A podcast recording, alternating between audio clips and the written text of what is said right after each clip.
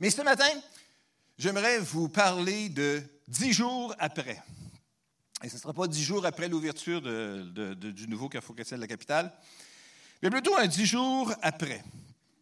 En fait, on commence une série qui euh, se poursuivra pendant quelques semaines à ce moment-ci. Voyez-vous, tout au long de notre vie, nous sommes en contact avec des gens, bien sûr. Hein, nous sommes en relation quotidiennement avec ceux qui partagent notre vie, avec notre famille. Et ce que nous sommes a un effet sur eux. Et ce qu'ils sont a également un effet sur nous. L'ensemble de ces interactions, souvent anodines de notre vie de tous les jours, finit par produire un impact sur la vie de notre famille. Et cet impact-là paraît d'une façon euh, vraiment illustrée et claire dix jours après. Dix jours après quoi? Dix jours après notre décès, notre trépas. Et la question qu'on veut se poser aujourd'hui, c'est après votre décès, qu'est-ce que les membres de votre famille diront à votre sujet? Oh, il était bougonneux tout le temps de mauvaise humeur. Ah, peut-être qu'ils vont dire ça, peut-être qu'ils ne le diront pas, parce qu'ils sont polis. Ils pourraient peut-être le penser. Qu'est-ce que les membres de votre famille diront à l'éloge qu'ils vont lire à vos funérailles dix jours après votre décès? C'est pour ça l'idée de dix jours après, parce que dans le fond, les funérailles ont généralement lieu à peu près dix jours après le décès de quelqu'un. Qu'est-ce que vous aimeriez qu'ils disent? Hmm. Qu'est-ce qui aura été l'essentiel de votre héritage que vous allez leur laisser? Lorsque vous ne serez plus eux, lorsque vous ne serez plus là avec eux, qu'est-ce qui va rester? Ce matin, j'aimerais si on pouvait juste commencer à réfléchir aux effets que nous produisons sur ceux qui nous entourent en étant ce que nous sommes. Puisque dans le fond, on le sait, on a tous un rendez-vous clair avec la mort un jour ou l'autre, qu'on espère le plus loin possible et que nous espérons pour vous le plus loin possible aussi. Mais nous savons quand même que c'est inévitable, c'est une réalité. Dès qu'on est né, un jour on va décéder aussi. Alors pourquoi ne pas nous arrêter pour réfléchir à ce que nous laisserons derrière nous dans le cœur et dans le souvenir de notre famille? On nous dit que chaque fois que nous entrons en contact avec quelqu'un, cette personne trouve instantanément des mots et des images pour nous décrire. Gros bourru. Ou, euh, hein? On nous dit différentes choses. Je me souviens de mon professeur de, latin en huitième année, avant que le secondaire 1 soit officiellement lancé, M. de Blois. Il portait comme nom, lui, Tizoun. Je ne sais pas pourquoi on l'appelait Tizoun, mais il s'appelait Tizoun. M. Lacasse, le directeur adjoint de la polyvalente, quelques années plus tard, lui, on l'appelait Petit Drô. Probablement à cause de sa hauteur physique et puis avec la très célèbre bande Grand Galop et Petit Drô qui était populaire parmi les jeunes de cette époque-là. Quelle image, quel nom les gens ont-ils pour vous? Ces mots-là que les gens ont ou pense, ces images-là jouent un rôle crucial dans la relation qu'on entretient avec eux, avec elles. Une relation qui est caractérisée par le respect et la collaboration, ou au contraire par la colère et la méfiance.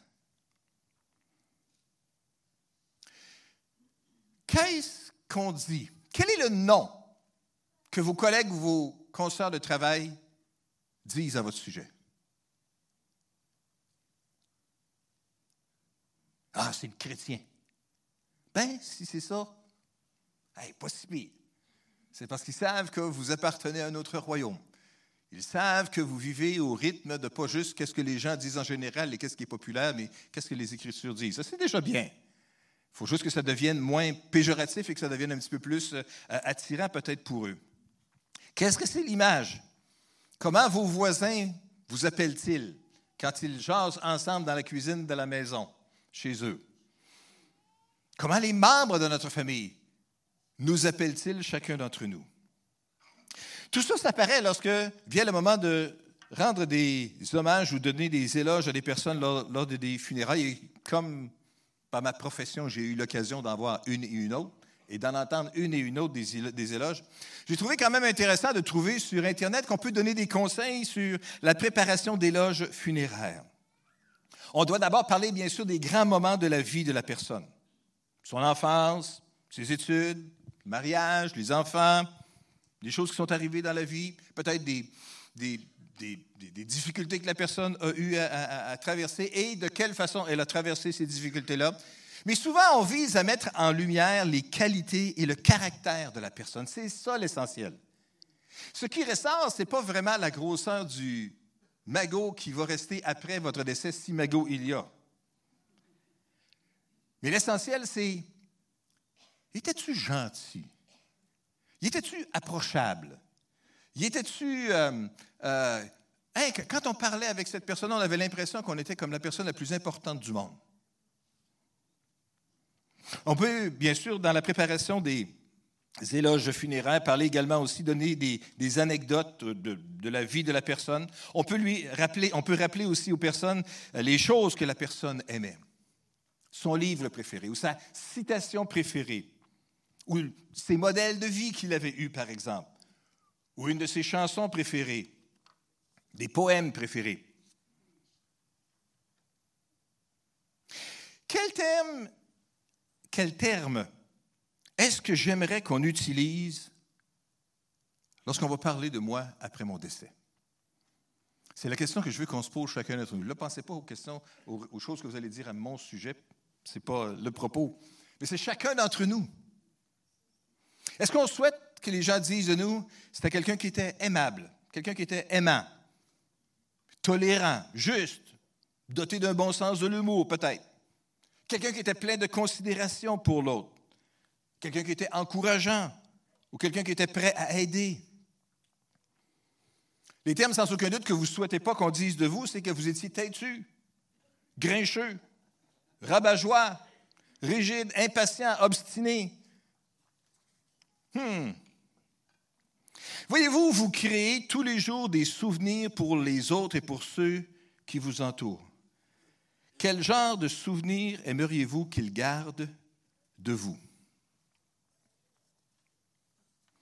Stephen Covey, euh, l'auteur d'un célèbre livre qui est Les sept euh, habitudes des gens les plus efficaces dans le monde, un livre qui a été traduit puis distribué, euh, traduit dans je ne sais pas combien de dizaines de langues, peut-être de centaines de langues, mais en tout cas vendu à des millions d'exemplaires disait ceci, si je désire véritablement améliorer ma situation, je peux travailler sur la seule chose sur laquelle j'ai le contrôle, moi-même. Si je veux améliorer véritablement quelque chose dans ma situation, je peux choisir et je devrais choisir de travailler sur la seule chose sur laquelle j'ai véritablement le contrôle, c'est-à-dire sur moi-même. Voyez-vous, changer c'est difficile. Mais pourtant, le changement est nécessaire et essentiel pour améliorer la qualité de nos relations et de notre influence avec ceux qui nous entourent. Comment aimerais-je être perçu par les autres? Voilà la question qu'on voudrait euh, se poser, particulièrement par ceux de notre famille. Comment aimerais-je être perçu par ceux de ma famille?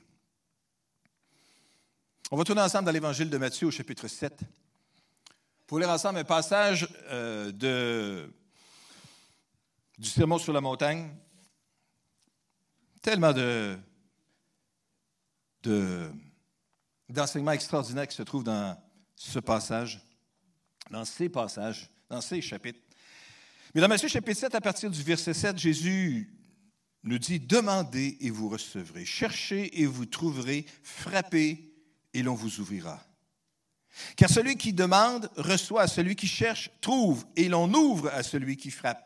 Oh, juste avant d'aller plus loin, je veux juste vous encourager encore une fois. Que peut-être vous êtes de ceux qui demandez, qui cherchaient et qui frappaient. Bien, je veux juste vous encourager à continuer à le faire. Parce que Jésus, qui n'est pas capable de mentir, Jésus nous dit que à celui qui demande, il reçoit. Que celui qui cherche trouve et que ouvre à celui qui frappe. Alors, je veux juste vous encourager à continuer à demander. Même si vous n'avez pas encore reçu, continuez à demander. Continuez à chercher, continuez à frapper. Et peut-être qu'un jour la réponse viendra. Ou sinon, Dieu va vous assurer de sa présence et de sa grâce présente avec vous et va faire, continuer à faire son œuvre en vous dans le milieu de tout ce processus-là aussi. Il vous accompagnera. Alors, demandons, cherchons et frappons parce que la porte s'ouvrira un jour. Verset 9, on poursuit. Qui de vous donnera un caillou à son fils quand celui-ci demande du pain?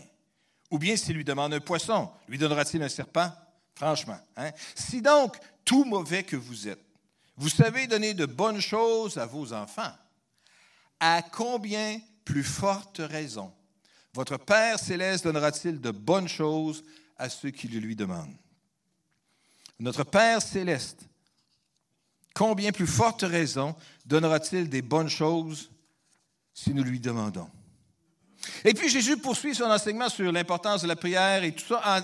voici le verset 12 et c'est là où je voulais qu'on arrête ce matin. Faites pour les autres tout ce que vous voudriez qu'ils fassent pour vous, car c'est là tout l'enseignement de la loi et des prophètes. Jésus lance cette euh, vérité ici après avoir parlé de l'importance de la prière, de demander et puis de laisser des bonnes choses autour de nous. Jésus dit, faites pour les autres tout ce que vous voudriez qu'ils fassent pour vous. On appelle ça la règle d'or. Autrement dit, voici quelque chose que vous devriez retenir, garder et mettre en action dans votre vie de tous les jours. Pour peut-être changer la perception que les gens auront de vous et l'héritage que vous laisserez à ceux de votre famille après. En choisissant maintenant de faire pour les autres et pour ceux qui nous entourent de proches tout ce qu'on souhaiterait qu'ils fassent pour nous. Jésus dit faites. Pas juste pensez, réfléchissez, jonglez. Il n'y a rien de mal à, s'arrêter, penser puis réfléchir. Dieu nous a fait avec un cerveau pour réfléchir. Alors c'est bon de réfléchir. Ça sert à ça. Et on devrait réfléchir. Mais un coup qu'on a réfléchi, ce que Jésus dit ici, c'est pas juste de réfléchir, mais faites. C'est un verbe euh, d'action. Ce n'est pas un verbe passif, ce n'est pas un verbe euh, où, je suis assis, je contemple, je pense, je réfléchis, j'analyse. Non, je fais quelque chose. Jésus dit faites. Passons à l'action. La vie chrétienne, la marche avec Jésus, être un véritable disciple de Jésus, c'est de passer à l'action. C'est de pas juste euh, contempler, penser, réfléchir aux bonnes choses et aux grandes philosophies de la vie. il y a des bonnes choses là-dedans. Ça vaut la peine de réfléchir. Et je suis tout à fait d'accord avec ce que Pasteur Jean-Mathieu disait tantôt, qu'on a besoin de réfléchir comme il faut à notre foi aussi, puis de bon, suivre des cours bibliques et tout ça pour nous aider à bien raisonner la foi chrétienne. Il n'y a rien de mal avec ça. Mais quant à la qualité de nos relations avec ceux qui nous entourent, Jésus dit, faites, passez à l'action. Pas juste penser ou désirer ou souhaiter un jour faire telle chose, Faites-le donc. Passons à l'action. Faites pour qui? Pour les autres. Faites-le non pas avec un but égoïste, tellement centré sur nous, comme nous le sommes, comme notre société l'est, et comme on nous dit tout le temps de, hein, pense d'abord à toi-même. Si tu te sens bien, c'est bon, c'est correct pour toi. C'est la nouvelle règle d'or maintenant, semble-t-il, pour déterminer ce qui est moral ou ce qui est immoral. Mais si tu te sens bien là-dedans, c'est bien correct. Le problème, c'est que quand toute, ton, ta réflexion, ta pensée, ton cœur est, orienté vers une mauvaise façon de penser, ça ne donnera pas des bons résultats si tu es bien là-dedans. Ton âme finit par être tellement engourdie par euh, toutes sortes de mauvaises choses que finalement, on se sent moins coupable. Mais ce n'est pas parce qu'on se sent moins coupable, ça veut dire que c'est bon. Je dis, revenons tout ça, parce que l'idée, c'est de ne pas faire un grand discours sur les dangers de l'égoïsme et la profondeur de l'égoïsme et à quel point c'est quelque chose qui nous touche tous, tous les jours, tout le temps et avec lequel on a besoin de se débattre tout le temps. C'est ça la condition humaine, c'est ça le péché originel, de d'abord penser à nous-mêmes. Mais Jésus dit, pour améliorer la qualité de nos relations avec les gens qui nous entourent, il faut passer à l'action, il faut faire quelque chose, fait pour les autres pour eux. Pas juste faire aux autres, mais faire pour eux, pour leur bien à eux. Faire quoi pour les autres? Tout. tout ce que vous voudriez qu'ils fassent pour vous. Faites tout. Hey, ça, c'est tout un bail. Ça, c'est tout un contrat. De faire pour les, les, autres qui sont autour de nous, et particulièrement peut-être ceux de notre famille, puisque c'est notre propos ce matin, tout ce qu'on voudrait qu'ils fassent pour nous. Faire. Passer à l'action. Faire aux autres. Cette grande vérité-là. Euh, c'est un principe important de faire pour les autres tout ce qu'on voudrait qu'ils fassent pour nous. C'est un principe qui devrait gouverner, dans le fond, nos attitudes vis-à-vis les autres sur une base régulière. Ça s'applique aux croyants. Et ça devrait être appliqué et mis en application dans chacun des aspects de notre vie. La personne qui va pratiquer cette règle-là de faire aux autres ce qu'on souhaiterait qu'ils fassent pour nous, refuse de dire ou de faire quoi que ce soit qui va blesser les autres personnes.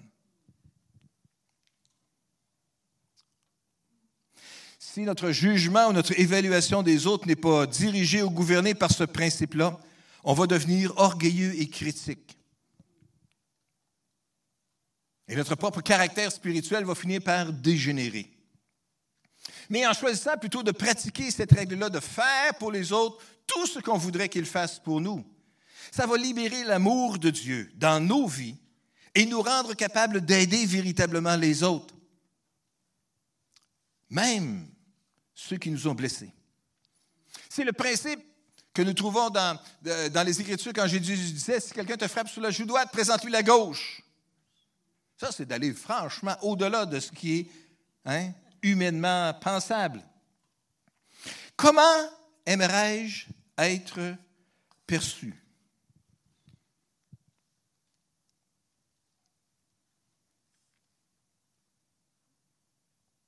Et si vous avez un crayon papier, écrivez donc deux, trois mots. Écrivez donc deux, trois mots. C'est quoi les deux, trois choses qui vous viennent à l'esprit? Ou bien non, vous avez une grande mémoire et vous allez vous en rappeler. C'est quoi les deux, trois mots qui viennent à l'esprit? Comment aimerais-je être perçu par ceux qui m'entourent, par ma famille? Deuxième question importante peut-être ce matin. Comment agir de manière que les autres, que ceux de ma famille me perçoivent ainsi? Si je souhaiterais qu'ils perçoivent de moi quelqu'un de encourageant, peut-être j'ai besoin de distribuer quelques encouragements de temps en temps. Hein? Si on souhaite que ce soit une caractéristique évidente dans notre vie, c'est peut-être qu'il faut le pratiquer régulièrement et pas juste très occasionnellement ou très rarement. Qu'est-ce que j'ai besoin de faire, comment agir de manière que les autres ou que les personnes dans ma famille me perçoivent de la manière dont je souhaiterais être perçu? Et c'est là que j'ai dit que ça, ça va nécessiter des changements. Veux, veux pas. Mais la bonne nouvelle, c'est que c'est le temps de regarder à faire ces changements-là. Il n'est pas trop tard encore. Dieu merci, vous n'êtes pas décédé encore. Dieu merci, ils n'ont pas commencé à rédiger, encore l'éloge qu'ils vont faire à votre, à votre sujet. Ils n'y pensent même pas. Pour l'instant, les gens qui nous entourent sont uniquement en train de vivre avec nous et de profiter de la vie avec nous ou de nous endurer dans la vie avec eux. Comment souhaiterait-on que les gens nous perçoivent? Dans Philippiens chapitre 2, versets 3 et 4, L'apôtre Paul nous donne aussi quelques, conseils concernant la qualité des relations qu'on pourrait avoir avec les autres. Ne faites donc rien par esprit de rivalité ou par un vain désir de vous mettre en avant. Hein. Évitez l'égoïsme. Évitez justement à vous montrer comment vous êtes bon, puis vous êtes grand, puis vous êtes supérieur. Évitez ça. Au contraire, par humilité. Considérez les autres comme plus importants que vous-même et que chacun regarde non ses propres qualités, mais celles des autres. Paul ici est en train de parler aux gens de l'église de Philippe alors qu'il est emprisonné, alors qu'il a bien du temps pour réfléchir, penser et donner des conseils et prier pour les différentes églises. Et puis, il voit des, des carences et des difficultés dans les relations les uns avec les autres dans cette église-là. Puis il a dit, écoutez, faites donc pas les choses pour essayer de vous chicaner tout le temps. Si vous avez écouté le débat des chefs euh, jeudi, vous vous souvenez de la déclaration de Mme. Comment elle s'appelle Mme Vert, donc? Madame, Madame May. C'est ça. Arrêtez de vous chicaner! C'était, c'était, bien envoyé. Je ne rappelle pas quel était le sujet de la chicane encore, mais oh, j'imagine quelque chose avec le rapport avec la souveraineté du Québec ou la laïcité, ou en tout cas, peu importe. Fin de la parenthèse.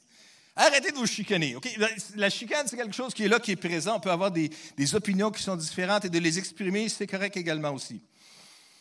Mais ici, concernant la vie de l'Église, la vie dans l'Église, l'apôtre Paul dit, par humilité, considérez les autres comme plus importants que vous-même. L'humilité, voilà ce qui devrait nous caractériser, nous pousser à agir de la bonne façon. C'est important qu'on comprenne peut-être ce que la Bible veut dire par humilité. Voyez-vous, la personne humble, ce n'est pas la personne qui pense qu'elle ne vaut pas grand-chose, qu'elle n'a pas de valeur, qui est inutile. Ce n'est pas ça. La personne humble, véritablement, c'est quelqu'un qui ne pense pas à lui tout le temps. L'humilité, c'est, c'est cette grâce-là que lorsque vous savez que vous l'avez, vous venez juste la perdre. La véritable personne humble, c'est une personne qui est capable de se connaître soi-même et de s'accepter soi-même et qui est capable de remettre dans les mains de Christ les qualités, les défauts qu'elle peut avoir et simplement les mettre au service des autres. Les autres, c'est ça qui est la clé ici. Par humilité, considérer les autres. Les autres, c'est l'élément clé dans, ce passage-là ici. Et les yeux du croyant doivent être tournés, doivent se détourner de lui-même pour se concentrer de plus en plus sur les besoins des autres. C'est ça que la Bible dit ici. Verset 4, que chacun regarde, non ses propres qualités, mais celles des autres. Que chacun regarde. Ça nous inclut tous, Chacun. Question. Est-ce que vous regardez les qualités des autres? Oh, je sais que vous êtes capable d'identifier leurs défauts. On s'entend.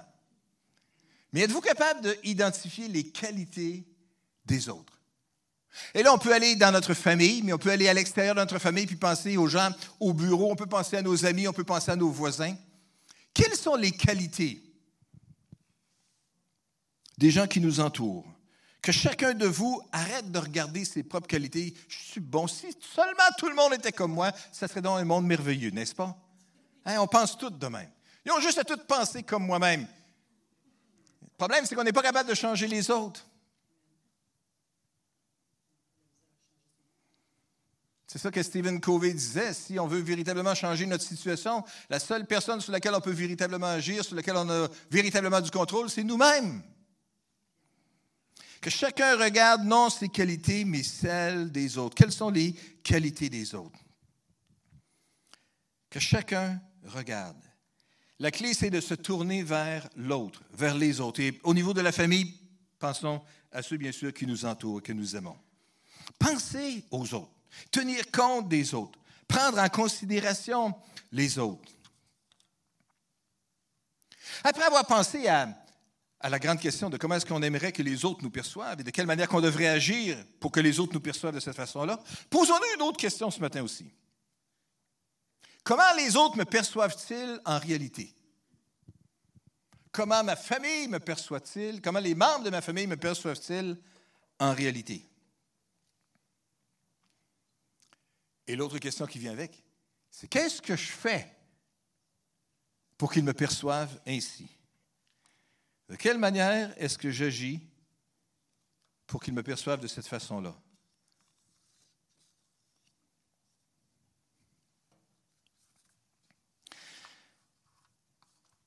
Dans mes recherches sur euh, ce sujet cette semaine, je suis tombé sur un article intéressant où on disait comment laisser un bel héritage derrière nous. Un bel héritage qui n'est pas un héritage financier, mais un héritage justement de qualité de relation avec les gens qui nous entourent.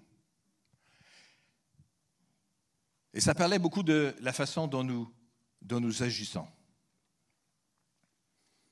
Et l'article commençait par une citation d'un célèbre euh, gérant de boxeurs et entraîneur euh, sportif pour des, grands, des grands champions et qui disait la chose suivante, le héros et le peureux ressentent toutes les deux exactement la même chose. C'est ce qu'ils font qui fait la différence. C'est ce que le héros fait qui fait de lui qu'il devient un héros. Et c'est ce que le peureux ne fait pas qui fait de lui un peureux. Hmm. Tout n'est pas dans la situation ou dans la manière dont on ressent la situation, mais de qu'est-ce qu'on fait avec la situation? Alors, qu'est-ce que vous voulez que les gens disent à votre sujet lorsque vous ne serez plus là? Quelle histoire votre vie est-elle en train d'écrire? Qui sera laissée pour les générations qui viendront après? La première chose qui, était écrite dans cet article-là, c'est de choisir de, laisser un héritage auprès de vos enfants. Vos enfants vous écoutent avec beaucoup plus d'intensité en vous regardant vivre. Alors, l'auteur disait, vivez avec le caractère, les convictions et la passion que vous voulez démontrer. Les souvenirs les plus, les plus durables pour les enfants, c'est la façon avec laquelle vous vivez. Alors engagez-vous dans votre vie avec passion et avec gratitude. Parce que la vérité, c'est que personne d'entre nous ne sait combien de temps la vie va durer pour nous. Mais les gens vont se rappeler pas de tout ce qu'on va avoir dit nécessairement, mais de comment nous avons vécu. Même si on n'a pas rien d'autre à donner à travers des richesses ou quelque chose comme ça, ce que nous avons quand même, c'est l'amour. On est capable d'aimer notre conjoint, on est capable d'aimer nos enfants avec engagement, avec enthousiasme. Ça, c'est un souvenir extraordinaire à laisser dans le cœur des enfants. On peut partager avec les gens de notre famille également aussi des histoires vraies. Être comme un livre ouvert, être capable de partager notre histoire et qu'ils puissent connaître notre cheminement, ce qui nous est arrivé dans la vie, et les bons et les mauvais choix qu'on a faits, et les conséquences qu'il y avait à nos mauvais choix, et les bénédictions qu'il y a eu avec les bons choix qu'on faisait aussi. Rien ne communique plus que l'authenticité, la vérité, la franchise. D'admettre parfois nos échecs ou nos erreurs, aussi bien que nos triomphes ou nos grands succès. Ça permet de laisser justement un, héritage de vérité, d'authenticité, de, transparence à ceux qui nous entourent.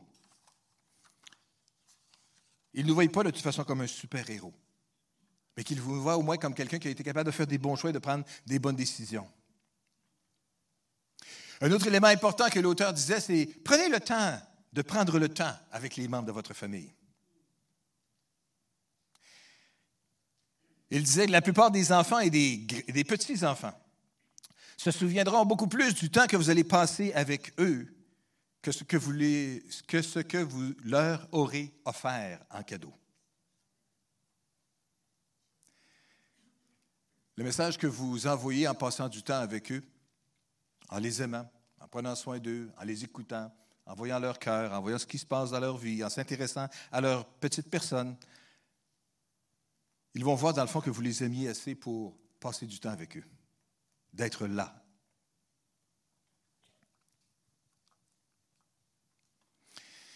Les plus grands héritages que les personnes ont laissés dans l'histoire, c'est des personnes qui ont été capables de donner leur vie entière au service de l'humanité. On pense aux Mères Teresa ou à toutes les grandes personnes, ou oh, Denis Mukwege, de qui on parlait il y a quelques semaines déjà, euh, le médecin qui a reçu le prix Nobel de la paix en 2018. Mais sur une, échelle plus rapetissée, dans notre service que nous faisons pour les autres, pour les gens que nous aimons, pour notre famille, pour nos amis, pour notre communauté, comment est-ce qu'on a vécu pour les autres? À quel point on était prêt à être des gens généreux de notre temps, de notre attention et de notre service, toujours prêt à aider. On peut également partager avec nos, enfants, ou nos petits-enfants également aussi, quelle sorte de vie est-ce qu'on aimerait qu'ils puissent vivre?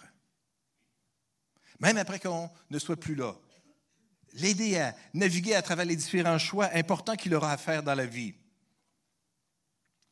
Et peut-être que cette, euh, ces discussions-là qu'on pourrait avoir, comment être capable de faire des bons choix, ça va les aider pour les orienter même pour l'avenir après ça. Parce que peut-être qu'après votre départ, ils, vous ils se poseront à eux-mêmes devant un, choix, une décision. Je ne sais pas ce que Pa aurait pensé de ça. Ça, c'est une bonne chose. Ça, ça veut dire que dans ce temps-là, Pa ou Ma a été capable d'avoir une belle influence. Est-ce qu'on va laisser cette influence-là derrière nous? Comment laisser un bel héritage derrière nous? en pensant à l'autre, en se tournant vers l'autre, en cherchant à aider l'autre. Certainement pas en agissant d'une manière égoïste, tournée vers nous comme le monde nous dit qu'on devrait le faire. Dans Romains chapitre 12 et verset 2, nous lisons, Ne vous laissez pas modeler par le monde actuel, mais laissez-vous transformer par le renouvellement de votre pensée, pour pouvoir discerner la volonté de Dieu, ce qui est bon, ce qui lui plaît, ce qui est parfait. On n'a pas besoin de se laisser modeler ou former ou, déformer par les standards et les pensées à la mode dans le monde d'aujourd'hui, mais on doit se laisser transformer par le renouvellement de notre pensée en se nourrissant de la parole de Dieu, bien sûr, et hein, en laissant la, vérité de Dieu s'imprégner au milieu de notre cœur et, orienter nos pensées, nos décisions et les choix que nous faisons dans la vie. au verset 3, Paul poursuit dans Romains chapitre 12 en disant, En vertu de la grâce que Dieu m'a faite, voici ce que je dis à chacun d'entre vous. Ne soyez pas prétentieux. N'allez pas au-delà de ce à quoi vous devez prétendre, mais tendez au contraire à une sage appréciation de vous-même. Sage appréciation de vous-même. Une bonne évaluation de qui nous sommes véritablement. Chacun selon la part que Dieu lui a donnée dans son œuvre régie par la foi. Voyez-vous, nous avons tous des dons et des talents différents. On est tous bons dans certaines choses, pas pires dans d'autres et nuls dans d'autres aspects. On espère tous être le moins nul possible et le plus super possible. Mais la vérité, c'est que peu importe qui nous sommes, on ne peut jamais être tout le temps super en tout. Juste moi? Non, non, non. Hein, on le sait bien sûr hein, qu'on n'est pas, pas comme ça. Paul dit à chacun d'entre nous, soyez pas prétentieux, ayez une sage appréciation de vous-même. Voici comment ce verset-là est, traduit ou transcrit dans la parole vivante. Romains chapitre 12, verset 3. Dieu m'a fait grâce. Il m'a accordé un ministère et des dons, et c'est pourquoi j'aimerais vous faire quelques recommandations. Et voici ces recommandations. N'ayez pas une opinion exagérée de votre importance. Ah, les femmes donnent un coup de coude à leur mari, peut-être. N'ayez pas une opinion exagérée de votre importance, mais que chacun de vous s'efforce de se faire une idée juste de lui-même.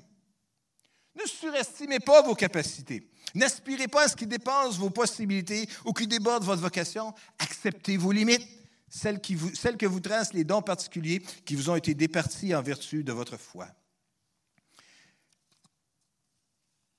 Pas besoin d'avoir une opinion exagérée de son importance. Et on devrait chercher à avoir une idée juste de qui nous sommes véritablement, qui nous sommes véritablement en Jésus. Pas besoin de surestimer nos capacités. Pas besoin d'aspirer à ce qui est au-delà de nos capacités et qui appartient à d'autres. Il faut juste leur laisser aux autres. On a besoin d'accepter nos limites et être capable de vivre dans le milieu de cela. Et comme ça, on va être capable d'avoir une bonne influence sur ceux qui nous entourent. Alors, comment aimerais-je être perçu par ceux de ma famille? Qu'est-ce que comment agir de manière à ce que les autres me perçoivent de la manière que j'aimerais qu'ils me perçoivent? Troisièmement, comment les autres, comment les personnes de ma famille me perçoivent-ils dans la vraie vie, dans la réalité? Quatrième question, qu'est-ce que je fais pour qu'ils pensent comme ça, qu'ils me perçoivent de cette façon-là? Question numéro 5.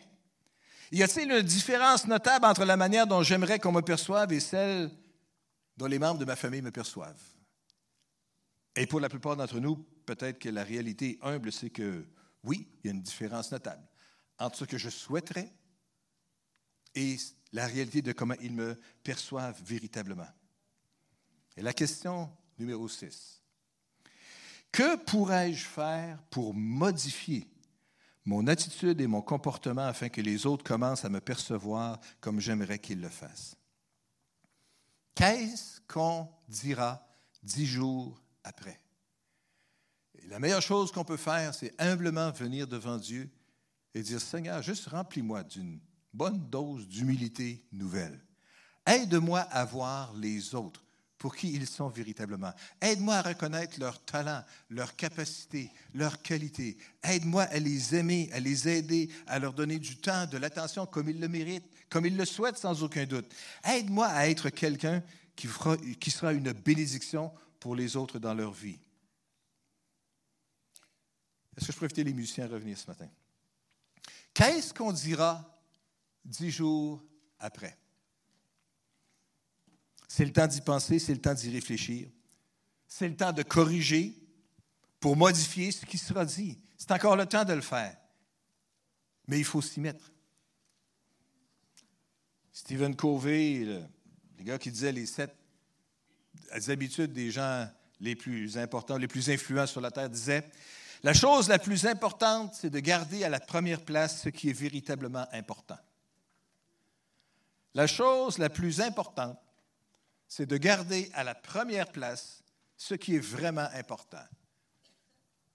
Ce qui est le plus important, dans le fond, c'est d'être capable de garder les priorités à la bonne place. Et si ce que nous souhaitons laisser à la bonne place, ce que nous considérons comme le plus important, c'est quelle est la trace que nous laisserons derrière nous après notre passage. Est-ce qu'on peut se lever ensemble ce matin? Alléluia.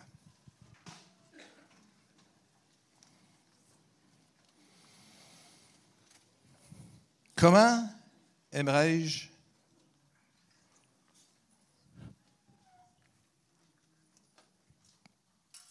être perçu? Qu'est-ce que je souhaiterais qu'il soit dit dans, mon éloge funéraire? Seigneur, nous te prions aujourd'hui. Tu connais nos cœurs, tu connais nos vies, tu connais toutes choses. Tu connais comment les gens de nos familles, de notre entourage immédiat nous perçoivent? Tu connais quels sont les véritables souhaits de nos cœurs, puisque rien n'est caché devant toi? Ce qu'on souhaiterait qu'ils diraient, qu'ils diront peut-être un jour à notre sujet. Et tu connais la distance qu'il y a entre ce qu'on souhaiterait et la réalité qui est là présentement. Et Seigneur, ce matin, nous prenons tous conscience de cette distance-là qui existe entre ces deux, ces deux pensées.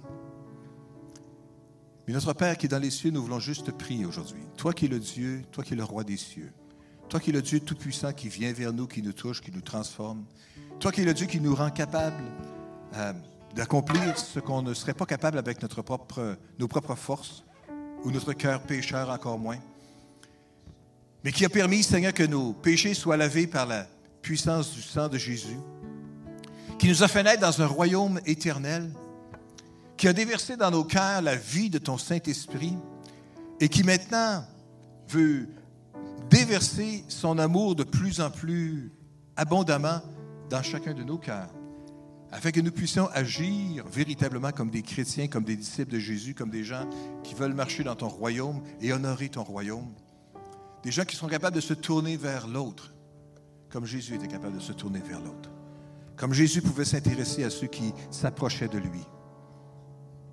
Et sans aucun doute les faire sentir comme les personnes les plus importantes à ce moment-là sur la terre, en les aimant, en les jugeant pas, en les aimant. Et en les amenant à réfléchir et à penser sur leur propre vie. Seigneur, on veut juste prier que tu puisses nous remplir de plus en plus de Jésus. Et que tu puisses nous aider, Seigneur, à identifier les, les carences dans nos vies, les limites que nous avons. Identifie pour nous, Seigneur, les démarches que nous pouvons prendre d'une façon concrète, d'une façon pratique, dès cette semaine. En choisissant délibérément de changer quelque chose. Mais Seigneur, on sait qu'on va avoir besoin de ta grâce. Parce qu'on sait qu'on n'est pas capable avec nos propres forces de produire quelque changement que ce soit dans nos vies. Alors nous voulons juste invoquer ton nom aujourd'hui tourner nos regards vers toi et te demander, oh Seigneur notre Dieu, puisses-tu venir transformer, changer, toucher nos cœurs et nos vies, Seigneur? Et aide-nous à être une bénédiction pour ceux qui nous entourent. Seigneur, au-delà de ce que les gens diront un jour dans l'éloge à nos funérailles, nous voulons, Seigneur, surtout dans la réalité de notre vie, alors que nous sommes maintenant là bien vivants, avoir une influence positive sur la vie de chacune de ces personnes. Aide-nous à les aimer comme tu veux que nous les aimions. Aide-nous à les écouter comme tu souhaites que nous les écoutions.